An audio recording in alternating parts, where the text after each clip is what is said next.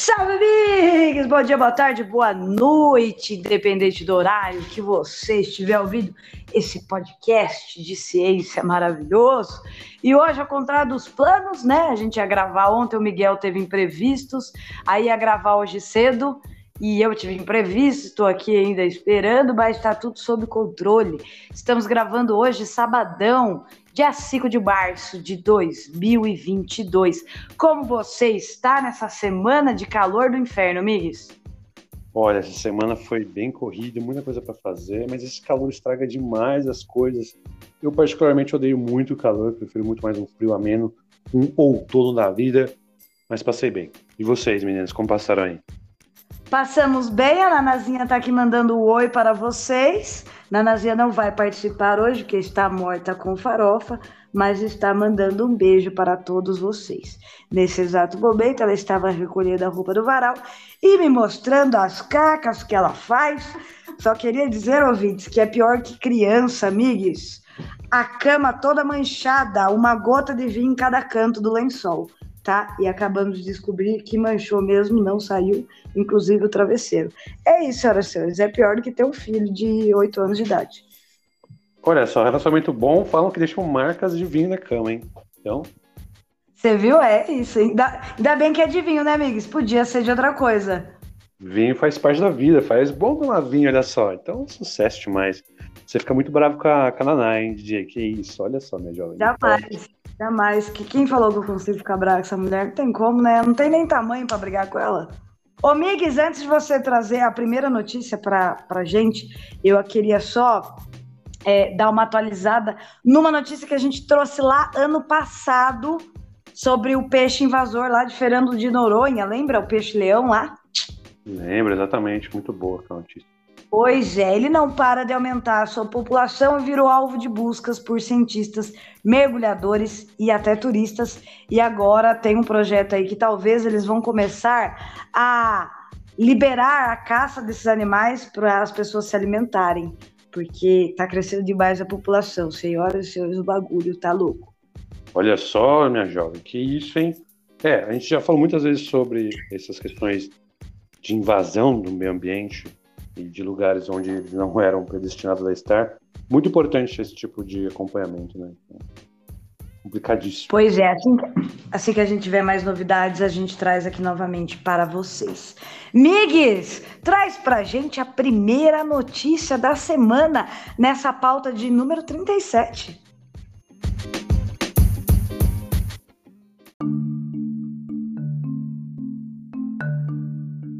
Então vamos lá, né? Primeira notícia da semana, meus jovens. Pesquisador do Butantan desenvolve lista de escorpiões nativos para ajudar a identificar de onde vivem as espécies mais perigosas. Além do mais, porque nunca, todo mundo na vida já viu um escorpião ali em casa. Acho que é muito mais simples de aparecer hoje em dia, ainda mais o calor, né? O verãozão. Então vamos lá. Em todo mundo, são mais de 2 mil espécies de escorpiões e dessas, 172 vivem no Brasil. A espécie Titus serralatus, a famosa escorpião amarelo, é o que mais causa acidentes aqui. Ele e outras espécies estão é, catalogadas na página Escorpiões do Brasil, produzida pelo pesquisador Rogério Bertani e, tecnologista, e o tecnologista Alessandro Geopone da Fundação Oswaldo Cruz. O, o, catálogo está na página do Laboratório de Ecologia e Evolução do Butantan e contém as espécies de escorpiões descobertas em território nacional por família e gênero, incluindo o registro dessas espécies nos estados brasileiros. Além disso, a página traz informações sobre as espécies consideradas mais importantes, maior importância em saúde no Brasil. São todas do gênero Titus, escorpião amarelo, o Titus serralatus, escorpião marrom, o Titus baiensis, escorpião amarelo do Nordeste, o Titus stigmurus, e o escorpião preto da Amazônia, o Titus obscurus página permite a identificação desses aracnídeos através de suas características. O pesquisador explica que em saber onde eles vivem é fundamental para direcionar o soro para o tratamento dos pacientes picados. E além disso, essa listagem auxilia os médicos, já que precisam saber dessas espécies, né, onde ocorrem em suas regiões e assim, para preparar-se para atender esses, esses é, acidentes que ocorrem com eles. O trabalho foi feito entre 2019 e 2021, e a partir da revisão da literatura, dos escorpiões e dos registros já feitos no Brasil. Essa lista será atualizada a cada seis meses com base em novos artigos. Importante lembrar que a maioria das espécies dos escorpiões não causam acidentes graves. Ao contrário, esses animais são importantíssimos no controle de insetos, pragas e vetores de doenças. São importantes também na pesquisa científica. O veneno de várias espécies contém moléculas que estão sendo estudadas para tratar doenças ou mesmo para serem usadas como ferramentas farmacológicas. As espécies mais comuns do Brasil são divididas em quatro grandes famílias, sendo três destas inofensivas ou com picadas efeitos leves, né? A Botiuridae, escorpiões de pequeno porte que vivem no sul, sudeste, centro-oeste e nordeste. A Shactidae, que são escuros de tamanho variado comuns da Amazônia. E Ormuridae, são escorpiões grandes e escuros que vivem em algumas regiões do centro-oeste e da Amazônia e raramente provocam acidentes. Os Batidae são encontrados em todo o Brasil, compondo cerca de 60% das espécies nacionais, e a Titus fazem parte desse gênero e é considerado o mais perigoso. E deixamos para vocês algumas dicas aqui, pessoal, de prevenção de acidentes com escorpiões. Não acumule lixo, limpe terrenos baldios, vede né, soleira de portas e janelas, frestas e buracos nas paredes, coloque telas em ralos, sacuda roupas e sapatos antes de usá-los, não coloque a mão em buracos, pedras ou troncos e use calçados e luvas grossas nas atividades de jardinagem. É super importante esse tipo de, de trabalho muito, muito da hora, muito legal. Acho que é super importante para o Brasil esse tipo de catalogização que tem das espécies aqui, ainda mais levando em consideração o seu perigo.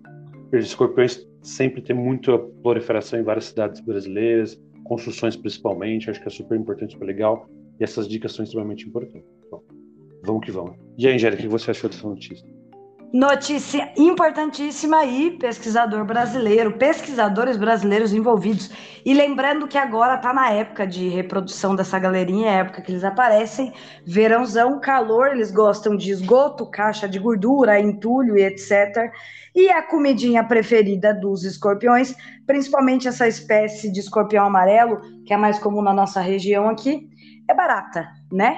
Então tomem cuidado, é, principalmente com entulho, com lixo, né? É higiene básica, é uma coisa que já dá para a gente é, fazer para conseguir evitar aparecer esses bichinhos, né?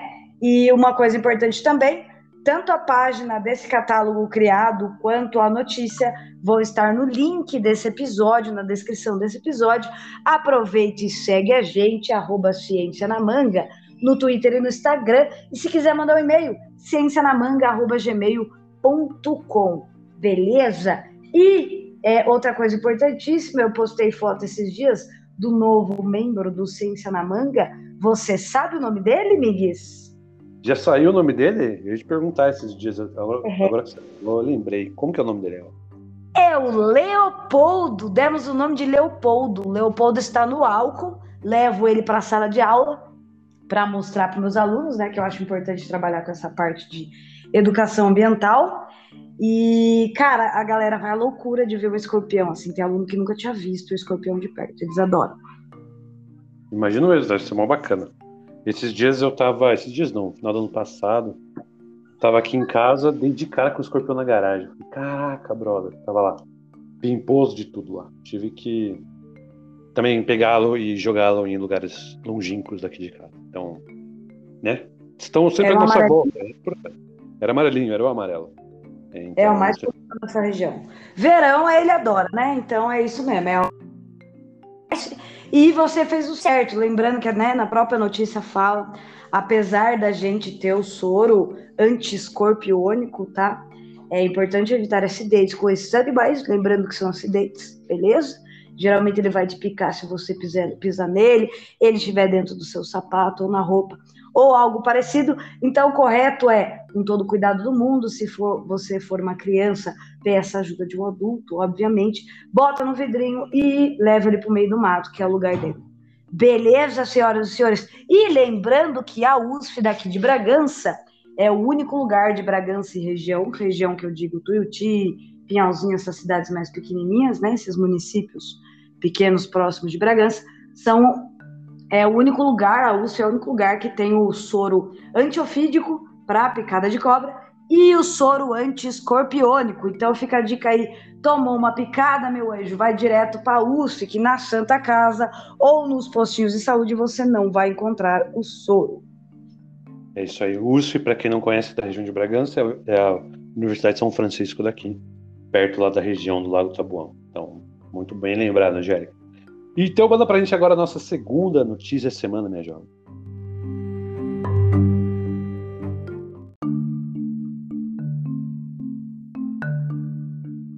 Segunda notícia da semana: novas descobertas que auxiliam na detecção do Alzheimer. Então, um novo estudo realizado com pessoas de três países, Estados Unidos, Austrália e Suécia, através de exames de sangue, desenvolvido na, desenvolvido na Faculdade de Medicina de Washington University em St. Louis, se mostrou bem eficaz na detecção dos sinais iniciais da doença de Alzheimer. Publicado na revista Neurology, o novo estudo pode representar um divisor de águas na abordagem da doença, como explica o autor do estudo, Randall Batman. Cara, o sobrenome do cara é Batman. Tudo bem que não é com temudo, mas nossa, se eu tivesse o sobrenome Batman, eu ia querer ter filhos só para botar esse sobrenome. que ainda conta que o tempo e o custo para identificar pacientes com a doença poderão ser cortados drasticamente. A doença de Alzheimer afeta hoje cerca de 50 milhões de pessoas por ano no planeta, e os pesquisadores vêm há anos tentando descobrir uma forma mais barata e acessível para diagnosticar precocemente a doença. Esse novo teste identifica se há placas amiloides se acumulando no cérebro, que é o indicativo da doença e faz isso ao medir os níveis de proteínas beta-amiloides, a alfa-beta 42 a alfa-beta 40 no sangue. E além disso, se a variante genética APOE4 estiver presente, a acurácia do teste chega a 88% se comparada com exames de imagem e de 93% em relação à punção para coleta de líquido cefalorraquidiano, aquele exame doloridinho é uma alternativa promissora em relação aos testes caros disponíveis hoje, como o PET-CT neurológico, que é aquela tomografia computadorizada por emissão de pósitrons, e uma versão comercial desse teste, inclusive, já está disponível nos Estados Unidos e na Europa. Outro importante estudo realizado por pesquisadores da França agora e do Reino Unido também compilou em uma lista diversos fatores de risco associados à doença mais de uma década antes dela se instalar no organismo. Analisou registros médicos de quase 80 mil pessoas dos dois países e identificou cerca de 10 patologias que acometem com maior frequência pacientes que desenvolvem a doença em um prazo de até 15 anos. Publicado na revista The Lancet Digital Health, o trabalho foi feito assim. Os pesquisadores analisaram os dados de 40 mil portadores de Alzheimer e de 40 mil pessoas que não tinham a doença. E utilizando modelos matemáticos que o MIGS adora, testaram possíveis associações entre o início da doença e 123 problemas de saúde. Os registros levaram à criação de uma lista das 10 condições de saúde mais comuns em pacientes que foram diagnosticados com Alzheimer em um período de 15 anos. A primeira da lista é, prestem atenção, depressão, seguida de ansiedade, exposição a estresse severo, perda de audição, constipação, espondiloartrose cervical, perda de memória, fadiga, quedas e perda de peso. Um dos autores desse estudo diz que investigações serão aprofundadas para avaliar se os problemas encontrados são fatores de riscos sintomas ou alertas da doença. Lembrando que todos os artigos aqui citados, inclusive é, o site da notícia, inclusive a gente vai postar também nas, na descrição do episódio é, o site desse teste que já está em, em venda lá nos Estados Unidos e na Europa. Beleza? Caso vocês queiram dar uma olhadinha. Migues, o que você achou dessa notícia maravilhosa?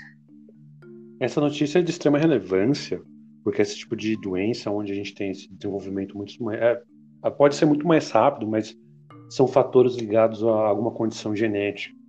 Então, se você tem esses fatores genéticos, inclusive, que foi identificado aqui, né, das, das proteínas, se você tem também esse modelo matemático, que eu acho que é super importante, a quantidade de pessoas que foram utilizadas no estudo, que são na casa de milhares, é, identificação desses fatores, tudo isso a gente consegue lidar, consegue suprir, consegue estudar melhor e consegue atuar de forma mais eficiente.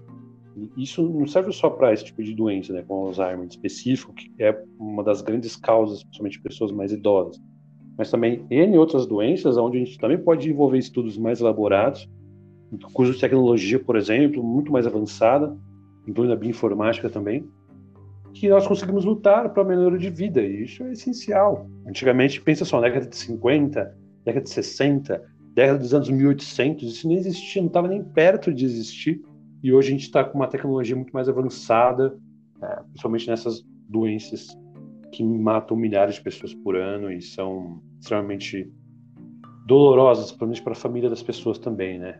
Então, se a gente consegue suprir isso de uma maneira com estudos mais avançados como esses, meu, tem que fazer, tem que ser executado e todo mundo tem que tomar cuidado, somente quando identificar esses fatores que podem levar ao aumento, né, ou uma diminuição, dependendo como você está estudando o seu caso, a doença, e alguns fatores relacionados a ela. Então, sensacional. Achei todo tipo de pesquisa que eu vejo em relação ao Alzheimer e outras doenças que são muito mais atuantes do século XXI, assim, que a gente descobriu faz algum tempo, é, para mim é de suma importância. Eu achei sensacional, Bel. Coisa linda de se ver, né?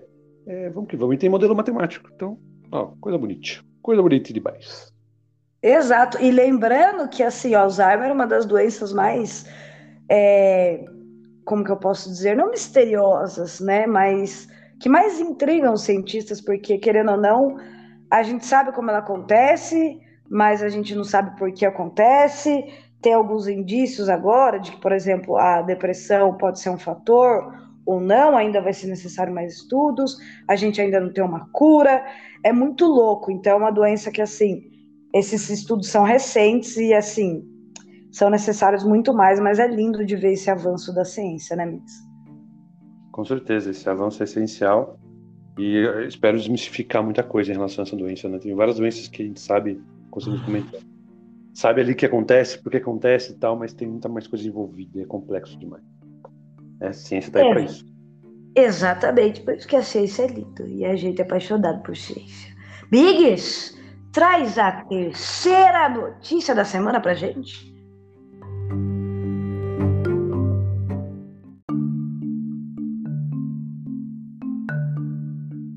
Terceira notícia da semana, meus jovens.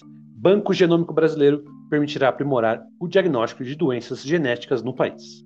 O Banco de Dados Genômicos de Idosos de São Paulo, desenvolvido por pesquisadores do Centro de Estudo de Genômica Humano e das Células-Tronco, né, o GGH-CEL, do Instituto de Biociências da Universidade de São Paulo, o IBUSP, permitirá identificar mutações responsáveis por doenças genéticas na população brasileira ou que são determinantes para o envelhecimento saudável. Os dados individuais já estão disponíveis para a comunidade científica mediante solicitação de download e os agregados começam a ser disponibilizados nos últimos anos no Arquivo Brasileiro Online de Mutações, o ABRAON.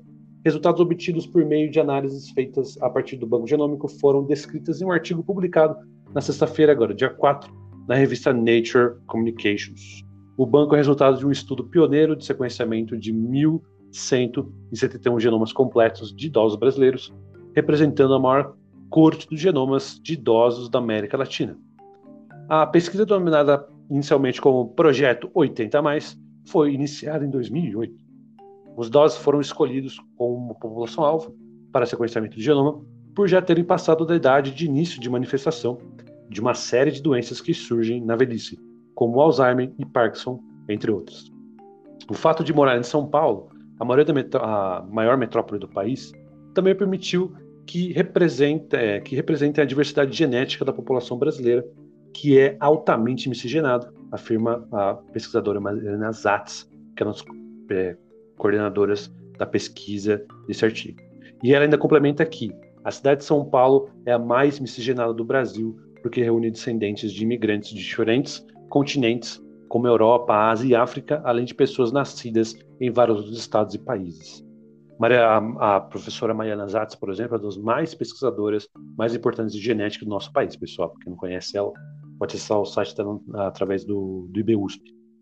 Análises feitas dos genomas dos idosos que integram o Banco Genômico Brasileiro revelaram que eles carregam, por exemplo, variantes genéticas classificadas dos bancos genômicos europeus como patogênicas, mas que eles não manifestam as doenças relacionadas a essas mutações.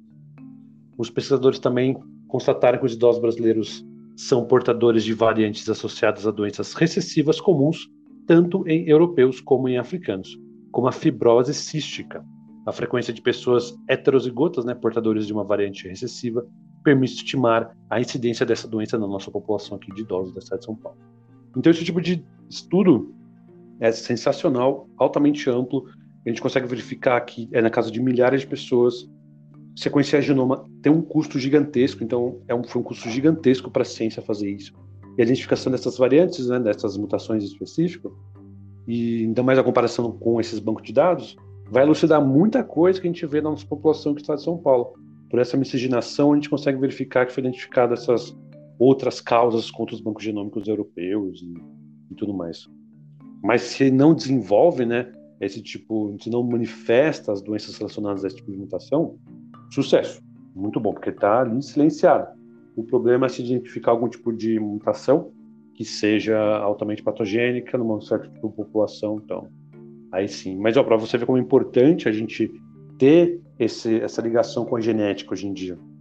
Você saber ligar a sua genética, né, que o seu DNA, que ele é imutável ao longo dos anos, a não ser que seja por uma mutação específica, e você consegue verificar essa mutação específica, o que ela causa. Será que ela vai causar Alzheimer, vai causar Parkinson, vai causar um, um tipo de doença genética específica X de envolver algum tipo de movimento, ou você também consegue, consegue identificar de onde você veio, porque um certo tipo de população tem especificamente o tipo de mutação específica, uma certa parte do seu DNA.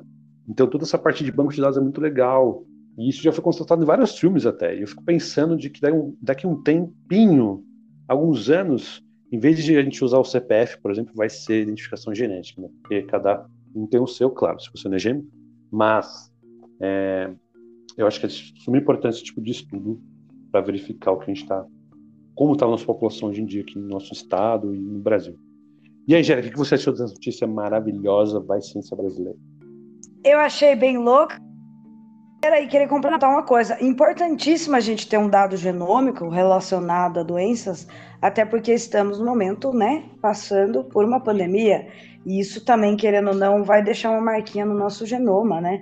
A gente já trouxe notícias para vocês aqui de pessoas que pegaram a Covid lá em 2020, no início, quando chegou aqui no Brasil, e até hoje tem sequelas, né? Às vezes sequelas neurológicas, às vezes envolvida com o paladar e tal, mas diversos tipos de sequelas. Então, esse banco genômico vai ajudar até nisso. Né? Lembrando que estamos passando por uma pandemia, e isso ainda vai ser importante porque né, tem, ainda tem várias vacinas aí em estudo e para sair, e remédios, né? Então, eu acho muito importante isso, cara, brasileiro, sabe? Isso que é o mais da hora. Muito top, né? Eu, essa notícia com esse tipo de, de identificação, de uso através da genética. E tudo é feito com bioinformática. Quem não conhece, toda essa parte de análise de dados, de mutações, você faz esse conhecimento genômico e depois, o que você faz com esse montante né, gigantesco de quantidade de DNA de cada pessoa? Você usa ferramentas de bioinformática para fazer alinhamento, identificação de SNPs, é, toda essa parte de. E ainda mais fazer o vínculo com o banco de dados. Tem um banco de dados muito importante chamado CleanVar, que você tem lá cada mutação, a posição da mutação no gene e o que ela causa de doença. Então a gente faz essa ligação entre o que você identificou né, na sua população, né, todas as bases que estavam mutadas de qual gene, faz essa ligação. Tem outros bancos, mas o CleanVar eu acho que é o mais usado. Pode ter certeza. Então fica a dica, pessoal, bem massa, tipo de estrutura. Quem, né, informática, pessoal. Informática tá ali, ó, no SEIC. Mas isso aí, Angélica, manda pra gente agora a nossa quarta notícia da semana, minha jovem.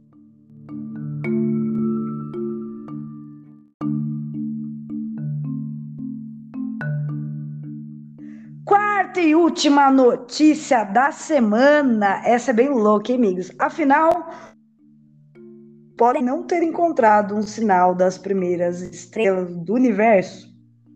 Então, em 2018, os pesquisadores afirmaram que uma assinatura sutil nas ondas de rádio do início da história do universo havia revelado a era em que as primeiras estrelas foram ligadas, conhecido como aurora cósmica. Olha que nome bonito. Mas o primeiro experimento para testar as conclusões desse estudo não encontrou nenhum sinal dessas primeiras estrelas, relatam os cientistas em 28 de fevereiro na Nature Astronomy.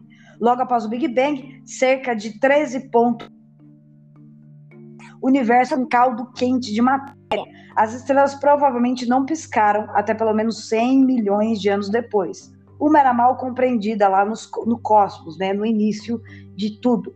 Encontrar sinais dos luz das estrelas aprofundaria a história da origem cósmica. Portanto, a alegação de 2018 de identificar esses primeiros vislumbres do experimento EDGES no interior australiano causou um burburinho.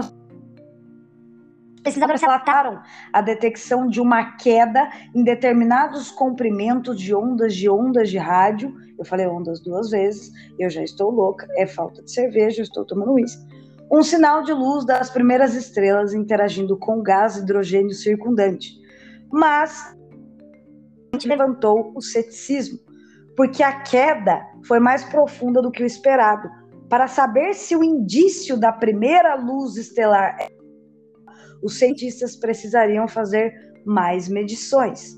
Saurabh Singh, do Raman Research Institute em Bangalore, e seus colegas fizeram exatamente isso com o Shaped Antenna Measurement of the Background Radio Spectrum Tree, ou SARAS Tree.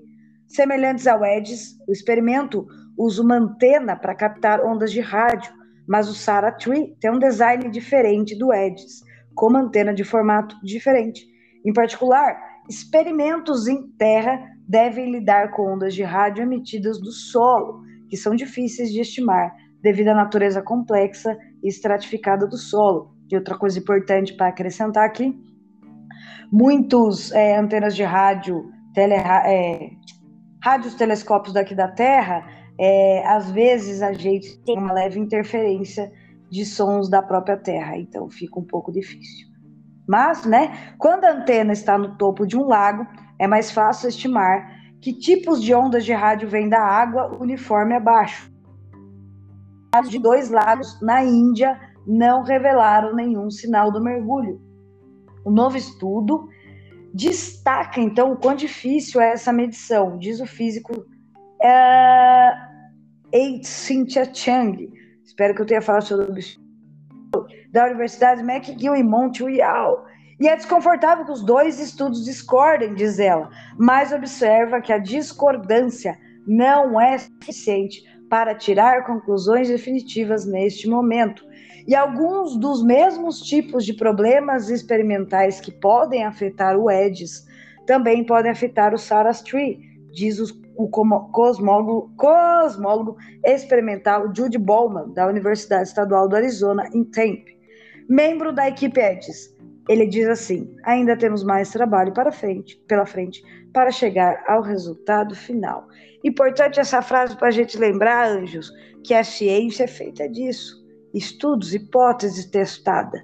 Né? Você tem uma dúvida, você tem uma hipótese, você vai lá e testa. É disso que a ciência é feita. Nada é concreto. Você tem uma hipótese hoje, dado hoje, amanhã você pode ter um dado diferente. Por isso que a ciência é maravilhosa. Não é mesmo, Miguel?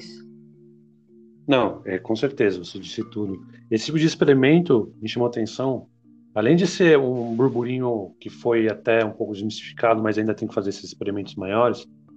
E é importante porque essa reprodução do seu resultado é importante na, na ciência também, né? Muitas das coisas observadas hoje em dia não conseguem ser reprodutíveis por causa de algum erro, alguma coisa específica. E é importante relatar isso também. E aqui a gente vê, imagina só, você encontrar os primeiros sinais das estrelas do universo por uma pela EDIAS, né, que é esse é, foi esse aspecto, esse componente australiano, né, que eles fizeram. Já deu um burburinho gigantesco astronômico e eles vão lá com a SARS-3 faz experimento, essa, acho que foi na Índia que foi feito, em volta de um lago, estava tentando verificar também pela antena ser diferente, pela estrutura onde ele estava sendo medido era diferente. não conseguiram observar esse tipo, esse mesmo tipo de sinal cósmico. Né? É uma pena que isso não tenha acontecido, mas como ele mesmo falou, é, é difícil esse tipo de medição, porque são ondas extremamente raras ali e bem antigas, mas tem que fazer muito mais trabalho para chegar realmente nesse resultado final de comparação. Mas eu acho que a gente está num nível de identificação gigantesco na física. Né? A gente vê que a gente consegue identificar raios cósmicos de milhões de anos atrás, centenas de milhões de anos atrás. A gente consegue identificar partículas do universo que não eram nem cogitadas de ser identificadas há 50 anos atrás. A tecnologia nem era desenvolvida para isso. Era muito mais a parte da teoria, né? Então, quem diria bóson de Higgs, que demorou 50 anos para ser identificado? Através da tecnologia e foi identificado. Pô, é, é isso que a gente está falando, desenvolvimento tecnológico. E para você ver que acho que vai ser legal, vai ser divertido, vai ser muito importante para realmente essa confluência das duas tecnologias identificar o mesmo sinal das estrelas do universo. Pô, isso vai verificar que daqui a um tempo, daqui a milhões de anos na Terra, se tiver Terra ainda, vai conseguir identificar novos tipos de acontecimentos que aconteceram há milhões de anos atrás e a gente vai ver só daqui a um tempo, porque tem a parte de, dos raios percorrendo anos-luz até chegar à Terra tal. É bem doido essa parte. Eu gostei, acho que vai, vai dar boa confluência no final das contas, né? E é física. É muito, é muito bonito, muito bonito. Exato, e lembrando que né, o nosso recém-lançado James Webb vai ajudar nisso também, que ele está lá justamente para estudar o primórdio do universo e a gente entender toda a evolução do não só do planeta Terra, mas do universo né? Aliás, a primeira foto do James Webb já foi liberada. A gente compartilha depois das nossas redes sociais.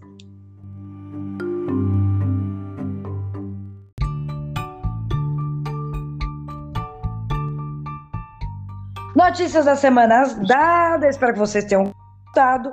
Espero que tenham se cuidado, por favor. E é isso, Migs. Qual é o seu recado final? E antes de mais tudo, Migs, de 0 a 10. Qual o filme novo Batman? Olha só, minha jovem. Então, pessoal, vi o filme do novo Batman. Fui na estreia lá no cinema. Quis comprar na estreia. Falei, vou ver o seu primeiro cara desse negócio aqui. Muito da hora o filme. Filme sensacional. Acho que contou muito bem a história dele. Ele chega com um momento de revenge, né? Que fala, essa parte de vingança em específico. E esse sentimento de vingança vai se transformando ao longo do filme, porque você vê que ele não dá risada nenhuma hora do filme e tudo mais. E, mas o filme é muito legal. A Mulher Gato está sensacional. A efeito especial muito bom, jogo de luzes, toda a parte escura. Eu gosto muito da DC por causa disso. Minha nota fica entre 8 e 9 ali, que é muito bom. A única coisa de detalhe é que o filme tem 3 horas de duração. Então a, bunda começa a doer na cadeira do cinema, assim, tal, de tempo. eu acho, eu acho que dá para fazer em umas duas horas e dez, mas eles priorizaram muitas cenas de diálogo e também closes que foram muito essenciais para passar esse tipo de revenge que passa pelo Batman e todo mundo volta do Batman. Mas, ó, oh, sensacional, todo mundo tem que ver. Muito bom, Robert Ótimo. Pattinson, ótimo ator, eu gosto dele. Ótimo. Ouvintes, se vocês já assistiram, deixe os seus comentários nas nossas redes sociais, mas sem spoilers, porque eu ainda não vi. É isso, senhoras. Pode. Deixa eu decidir. Qual é a piada de hoje? Vou contar uma piada em homenagem a Naná que envolve história. Será que ela tá por aí ou não tá por aí, não? Ela, ela tá, aqui, tá, tá do ladinho. Tá do ladinho? Olha só, vão ser três tá perguntas. Vão ser três perguntas e a piada vem na última. então, olha só. Qual é o time favorito do Cristóvão Colombo? Se não souber, fala não. Vasco da Gama. Ouviu? Não, é o Náutico. e do Tom hum, Eu conheci o Vasco da Gama, foi a única coisa que tem mais ou menos a ver, vou nesse. é, então. Mas o Náutico, o Náutico é o Nordeste, clássico. E do Dom Pedro I, qual é o time favorito do Dom Pedro, do, do, do Pedro I? Hum, não, tô pensando. Time preferido do Dom Pedro I? Nossa, é o, não... é o Benfica. Hum. Mano! E agora, ó, qual que é o time favorito do Nero? Do Nero. É que eu não conheço muitos times. Corinthians, porque é o hino do Corinthians. Aqui tem um bando de louco. Não era o Nero que era meio louco? o time preferido do Nero é o Botafogo. Pode crer. Mas... Fiquei pensando em alguma coisa de incêndio, mas não veio, mas tem um Botafogo. Verdade. Boa. Legal. Essa, essa piada de hoje, eu daria uma nota 8, que essa foi realmente muito boa e tem história envolvida, é, a gente gosta. É isso mesmo. Migues, agora qual o seu recado final para os nossos queridos ouvintes? Bem, gostaria de agradecer a todo mundo que chegou até aqui, está ouvindo a gente há um bom tempo já. Chegamos à nossa linda pautinha número 37, maravilhosa. Muitas semanas juntos, obrigado mesmo, pessoal. E se vocês quiserem mandar alguma notícia pra gente, acesse as nossas redes sociais, arroba Ciência na Manga, no Twitter como Instagram, ou mande e-mail para ciencianamanga.gmail.com. Agradecer a Angélica pela presença aqui conosco novamente, a Nanazia fazendo participações mega especiais, e Marys, nossa editora maravilhosa, muito obrigado por tudo. E ouvintes, vocês são ótimos, se não fosse vocês, nós estaremos aqui. E você, Angélica, o que você manda pra galera de recado final? Obrigado, Mix, por arrumar um tempinho no seu sábado para gravar esse episódio. Desculpe, ouvintes, pela bagunça, mas a semana é meio corrida. Tem dia que a gente vai gravar na sexta. É a loucura do dia a dia. Todos os nossos ouvintes que estão nos acompanhando desde o começo e aos novos que chegaram também. Obrigada a todos que acompanham a gente na nossa rede social e a todos que curtiram a fotinha do nosso querido Leopoldo, novo membro da família. O recado é o mesmo de sempre se cuidem, fiquem em casa, usem máscara, porque ainda tá na lei obrigatória. Usa cobrindo o nariz, tá bom, Eixo? Beijo, Marys, muito obrigado por tudo. Beijo, Nanazinha, beijo, Migues. Obrigado vocês e chupa essa manga. Chupa essa manga.